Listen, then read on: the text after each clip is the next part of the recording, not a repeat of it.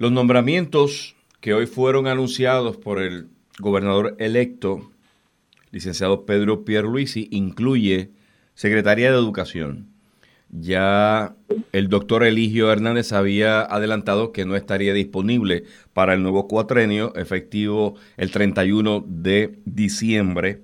Eh, deja la dirección del Departamento de Educación, asume eh, esa dependencia la señora Elba Aponte.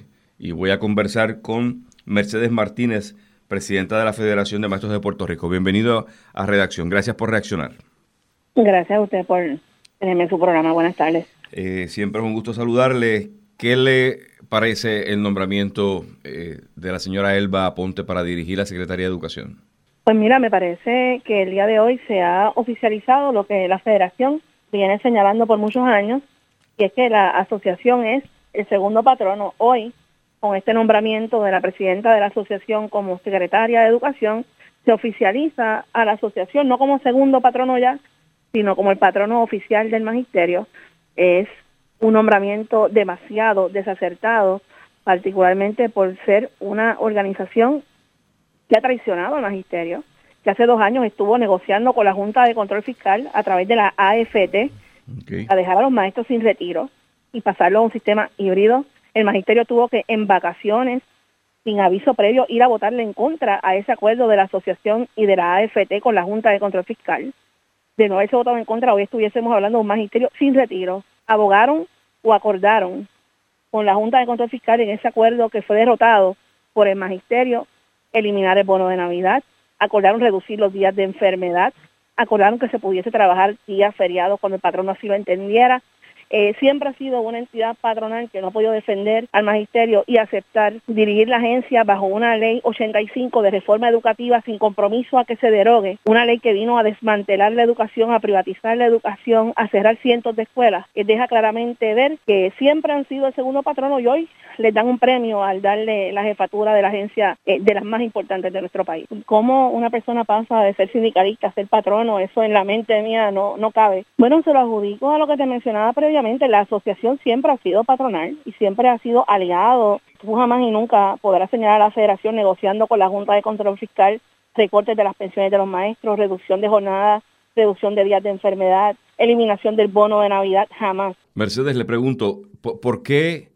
ha tenido foro la Asociación de Maestros ante la Junta de Supervisión Fiscal? Los demás gremios no han tenido esa oportunidad. La asociación desde el año 2016 es representante exclusivo y a través de la AFT, no fue la asociación directamente, la AFT representó a la asociación en esas negociaciones por ser el representante exclusivo. La AFT es la American Federation of Teachers, es la unión que dirige Randy Weingarten de allá de, Estados Unidos. Es una entidad que cuando la federación fue representante exclusivo se desafilió de ella porque no le sirvió bien al magisterio y la asociación se volvió a afiliar a la AFT. Y la AFT llegó a esas negociaciones en vacaciones la última semana que los maestros trabajaban lo anunciaron y los maestros tuvieron que correr en verano a votarle en contra y derrotar ese acuerdo que los dejaría en la miseria. Y a esas personas que traicionaron al magisterio es a quienes le dan premios para dirigir la agencia, obviamente ha evidenciado que son y que siempre han sido el segundo patrono, nos da la razón y más que nunca hace falta sacar a la, Asociación de Maestros de la representación exclusiva del magisterio y darle. Pero, ¿y quién le asignó esa representación exclusiva a la Asociación de Maestros de Puerto Rico? ¿Política partidista envuelta en el proceso? La propia Junta, en el propio tribunal, ¿verdad? No la Junta, el Tribunal de Quiebra determina que hay un comité de siete componentes, si no me equivoco, no recuerdo ahora la cantidad, que representan a diferentes sectores y el tribunal de consigna, creo que es la persona examinadora, tiene un título los diferentes componentes que lo van a representar. Y ese acuerdo que ellos llevaron pues fue derrotado. Pero eh, vuelvo y reitero la pregunta y discúlpeme porque no entiendo. Eh, ¿Quién determinó que fuera la Asociación de Maestros de Puerto Rico, habiendo cinco o más gremios en Puerto Rico, que sea la que exclusivamente represente al magisterio puertorriqueño ante la Junta y ante el tribunal? Ah, obviamente los maestros que lo eligieron, pero eso es una pregunta un poquito más, tendría que ser más abarcadora, recuerda, no sé si recuerdas que en el 2016 el Tribunal Supremo de Puerto Rico tuvo un empate y determinó que la federación no podía correr. La, los maestros y maestras llevaban ya varios años sin un convenio colectivo y pensaban darle una oportunidad a un gremio que tal vez le pudiera dar un convenio. Nosotros recogimos los endosos, sobrepasamos la cantidad de endosos para poder competir contra la asociación. La comisión nos desestimó la participación a la federación por 21 endosos. Nosotros lo llevamos al Supremo porque cumplimos y nos excedimos, pero como hubo un empate en el Supremo, se mantuvo la postura de la comisión de dejar fuera a la federación y a todos los grupos magisteriales. O sea que la asociación corrió sola y la gente votó, sí o no. ¿Verdad? El 9.000 maestros, no me acuerdo la cantidad que fueron, eh, votaron sí o no y salieron electos, muchos de ellos, al día de hoy, cuando se dan cuenta de lo que es la asociación a través de los años, se han dado de baja de las filas de la asociación este, y si han, ¿verdad? han salido de, de, esa organización que evidentemente no los ha representado nunca y que ahora menos los va a representar. Oiga, ante este nombramiento eh, que será sometido a Cámara y Senado de Elba Díaz como secretaria del Departamento de Educación, ¿qué valor le añade el nombramiento de Elba Díaz a la dirección del Departamento de Educación? Si la Asociación de Maestros dirige la agencia, la agencia continúa destinada al fracaso. ¿Qué, qué significa eso que usted dice, de, que el Departamento de Educación continuará, continuará hacia el fracaso? Bueno, continúa destinada al fracaso cuando dirigen personas que no son las apropiadas para dirigir la agencia, claro que sí, y obviamente va a tener la resistencia de un magisterio que cree en la educación pública, que defiende la educación pública, que defiende los derechos de la niñez y de la, juventud a una educación de calidad que defiende los derechos de los maestros y maestras, del personal docente en nuestras escuelas, porque obviamente le han fallado al magisterio en todos estos años, le van a continuar fallando al magisterio y sobre todo a nuestra niñez.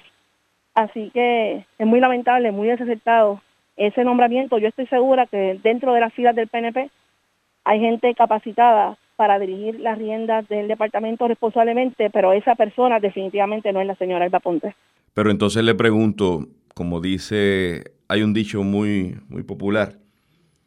Eh, e, este nombramiento de Elba Aponte, que va a sustituir a Eligio Hernández, entonces, desde su óptica, ¿es un proceso de Guatemala a Guatapeor? Pues no sabría si ser tan severa como de Guatemala a Guatapeor, pero yo te diría otro, otro dicho, otro hashtag, ¿verdad? Como usan ahora, ni Eligio ni Elba. ¿Usted ve viable que el Departamento de Educación eh, endose el regreso presencial de estudiantes, como presidenta de la Federación de Maestros, eh, endosaría, eh, usted apoya el que regresen los estudiantes presencialmente, aunque sea parcial, a las escuelas. No, para nada. En estos momentos la pandemia está fuera de control. Hemos visto estos días como los médicos, los infectólogos, los epidemiólogos están pidiendo incluso eh, órdenes ejecutivas más restrictivas porque el sistema de salud está a punto de el colapso. A mí me llaman a diario maestras que no están trabajando presencial, pero que conviven con sus esposos o esposas que están contagiados en estos momentos. Nuestros niños, estudiantes, eh, le notifican a sus maestros y maestras. Ahora mismo hay un alza en los casos de contagio. Yo estoy segura que nada, o sea, algo ha quedado evidenciado, nada sustituye las clases presenciales, la interacción maestro-estudiante, la socialización entre pares es más que necesario, pero para que eso sea posible tiene que ser cuando sea seguro y ahí el licenciado Pedro Pierluisi tiene una gran responsabilidad de lograr reducir las tasas de contagio, de lograr reducir las tasas de positividad, de hacer una campaña educativa agresiva, una campaña de comunicación agresiva, para que sea posible por dos semanas consecutivas reducir drásticamente los casos de contagio del pueblo como inicio para poder tan siquiera hablar de retorno a clases sin contar, ¿verdad? Que la federación lleva ocho meses presentándole propuestas a la señora Wanda Vázquez y al actual gobernador que llevan muchísimas cosas más que hay que atender que no se han atendido. Comité pues mira, ese comité de salud y seguridad por escuela. Ahora mismo el departamento solamente tiene siete comités, uno por cada región. Eso fue avalado, hizo sabe paso por la Asociación de Maestros. No hay un comité por plantel escolar. Un protocolo por plantel escolar tampoco existe. Existe un solo protocolo para todas las escuelas sin trabajar las particularidades. Eso se lo recomendamos al departamento a través de la federación, de la mesa social, del Frente Amplio, que llevamos mucho tiempo trabajando. Le propusimos también, PEMA ahora mismo le acaba de entregar al Departamento de Educación 2.300 millones de dólares que van a ser utilizados para reconstruir reparar escuelas en un lapso de cinco años. El 22 de diciembre el departamento tiene que entregar el plan para que sea aprobado o no.